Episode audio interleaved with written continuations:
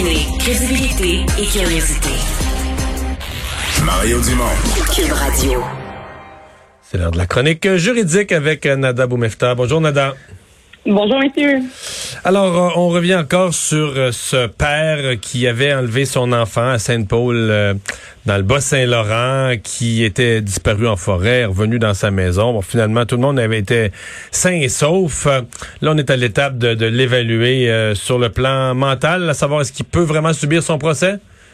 C'est exact. Alors, on est à l'étape de l'enquête sous cautionnement, c'est-à-dire une possibilité pour lui de demander une remise en liberté. Rappelons qu'il est accusé d'une dizaine de chefs d'accusation, dont la possession d'armes à feu illégales, d'avoir agressé également un policier. Mais aujourd'hui, ce qui est surprenant, c'est que devant la Cour, euh, il n'avait d'abord pas la preuve en sa possession. Donc, la Cour a demandé une suspension pour lui permettre d'y avoir accès. Mais surtout, le fait qu'il ait tenu des propos euh, ma foi, qui aurait pu être douteux, ce qui a mené au juge d'ordonner cette évaluation-là psychiatrique pour savoir si monsieur est apte à euh, procéder, à avoir un procès devant lui. Il y a également eu une option de fait de la part du juge. Ce procès-là devrait se dérouler devant un juge et jury. Rappelons que cet individu n'est pas représenté par avocat et pour revenir aux propos qu'il a tenus, il a mentionné être traité comme un animal par la justice, ne pas vouloir revenir devant les tribunaux, ne même pas vouloir euh, rentrer dans une salle de cours la prochaine fois.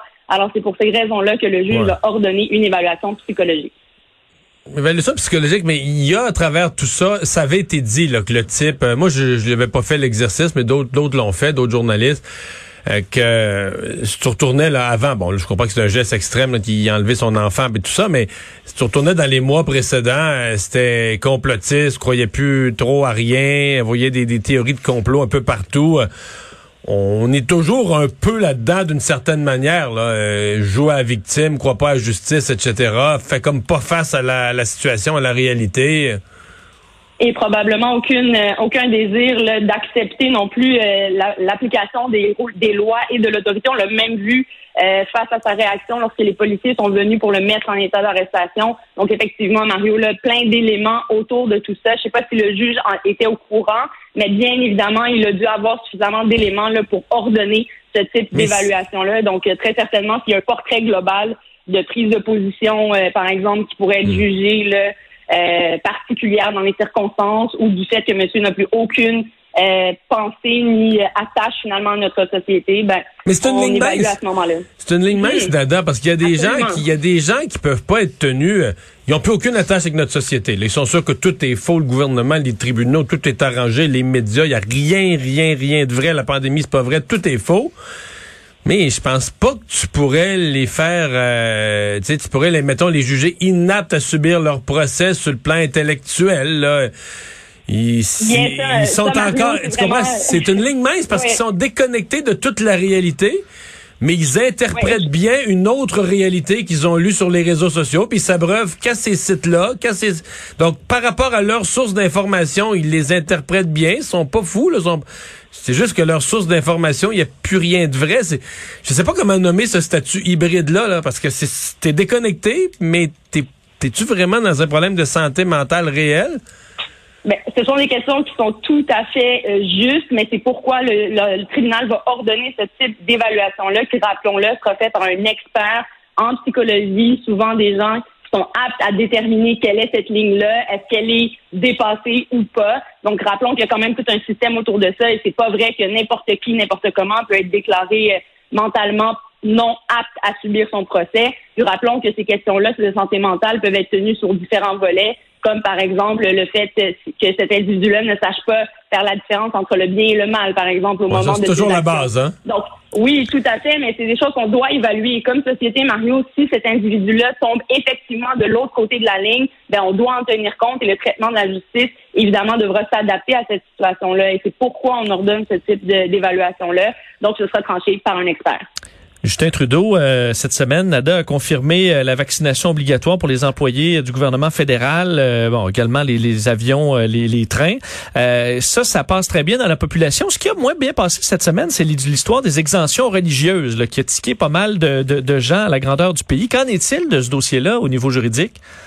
C'est très, très intéressant parce que, rappelons-le, tout au long de la pandémie, on a eu plusieurs lois qui ont été imposées, des nouvelles lois spéciales sous le fait sous l'effigie du, du fait qu'on est en pandémie, donc en état d'urgence, par exemple l'imposition de couvre-feu, et maintenant le passeport vaccinal. Et on en est à la vaccination obligatoire pour certaines catégories de travailleurs. Rappelons qu'ici au Québec, la porte a été clairement fermée par le gouvernement, mais les gens peuvent toutefois aller contester. Et ce qu'on euh, regarde ici, c'est les euh, interprétations de notre Cour suprême quant à l'évaluation qu'on doit faire quand quelqu'un se présente devant nous et dit que ses droits sont brimés basés sur ses croyances ou sa religion. Alors, les deux critères que nous, la Cour suprême nous enseigne, nous enseigne, pardon, c'est d'abord la première étape, on doit évaluer la sincérité du demandeur.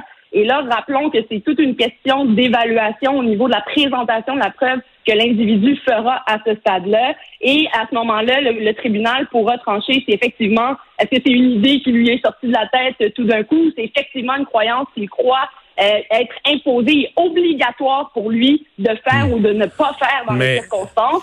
Mais, et là j'y viens, mais le deuxième critère qui reste important, disons que la personne, elle est sincère, elle nous démontre là, par plusieurs façons qu'elle a des croyances X ou Y euh, qui lui empêchent d'être vaccinée, il n'en demeure pas moins que la Cour suprême rappelle l'enseignement que cet individu-là, les droits d'un individu doivent quand même être comparés et mis en perspective quant aux droits de la société hmm. Au complet, soit le droit d'être en sécurité, évidemment, et les circonstances, soit une pandémie mondiale, hmm. et le fait que ces gens-là dont on impose la vaccination sont des gens qui sont en contact, entre autres, avec des gens malades, des gens qui sont à risque, et donc on détermine, et c'est là où on, juge que le risque de réussite de ce type de demande-là est euh, pas mal faible. Mais Nada, ce matin, avec Benoît Dutrisac, dans notre rendez-vous matinal, a eu une discussion assez animée là-dessus. Pas que je défendais l'exemption religieuse, je suis pas tellement d'accord a, priori, mais c'est parce que je, répondais plus aux gens qui disent que tout le monde va demander ça, que ça va être trop facile, tout le monde va se déclarer religieux. Et je disais, non, ça c'est pas pas faisable, c'est pas comme ça que ça marche. Il y a une réelle procédure. Je disais même devant un commissaire, puis la personne doit un peu comme en guillemets raconter sa vie, puis tu peux pas dire, moi je suis je suis assidique, si t'es jamais allé dans une synagogue que tu jamais allé à une cérémonie. on va vérifier la sincérité de ta démarche, depuis combien d'années, euh, quelle participation tu fais? Donc, est-ce que tu es vraiment, est-ce que vraiment dans une démarche religieuse qui, qui a de l'ancrage, qui a de l'histoire, qui a, qui, a, qui, a, traversé le temps?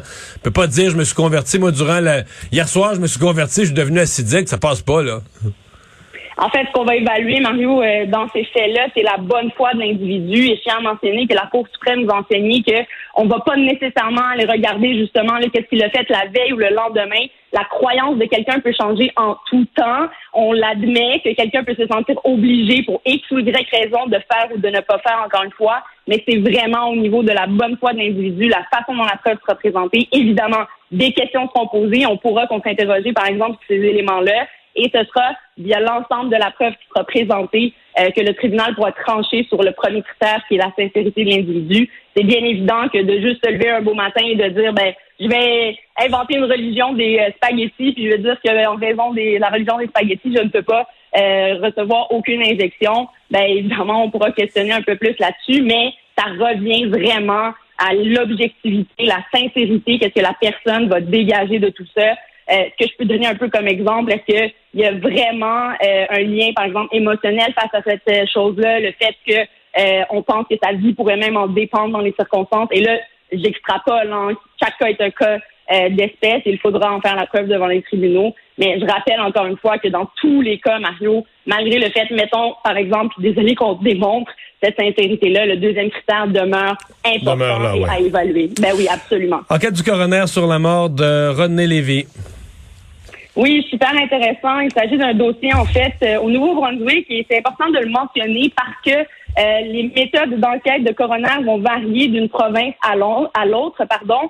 Et euh, au Nouveau-Brunswick, c'est des auditions qui sont tenues devant jury et le jury composé de cinq, six membres ont tranché que ce, cet incident-là, rappelons que c'était un agent de la GRC qui avait utilisé une arme pour stabiliser, finalement, mettre en contrôle monsieur qui à cette époque-là, on avait jugé qu'il était un danger, représenté un danger pour les agents, et le jury a conclu qu'il s'agissait d'un homicide et non pas euh, une intervention, par exemple, accidentelle ou euh, une mort par suicide. Donc, euh, le jury a tranché sur cet effet-là. Je veux mentionner et rappeler aux gens que le rôle d'un coroner, c'est d'amener la lumière, d'apporter lumière sur euh, des incidents dont on ne connaît pas la source, la cause de la mort. On ne vient pas ici tenter de chercher qui est responsable ou imputer une responsabilité, mais bien évidemment, je crois que des questions se posent. Il s'agit d'un meurtre là, qui a eu lieu euh, en 2020, donc quand même assez récent. Le DPCP, à mon avis, devra se pencher là-dessus, se questionner s'ils ont suffisamment de preuves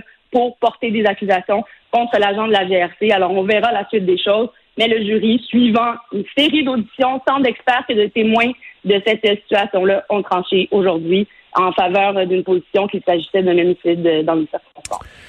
Merci, Nada. Merci, Bonne Bon long week-end. Profitez-en à mardi. Au revoir. Au revoir.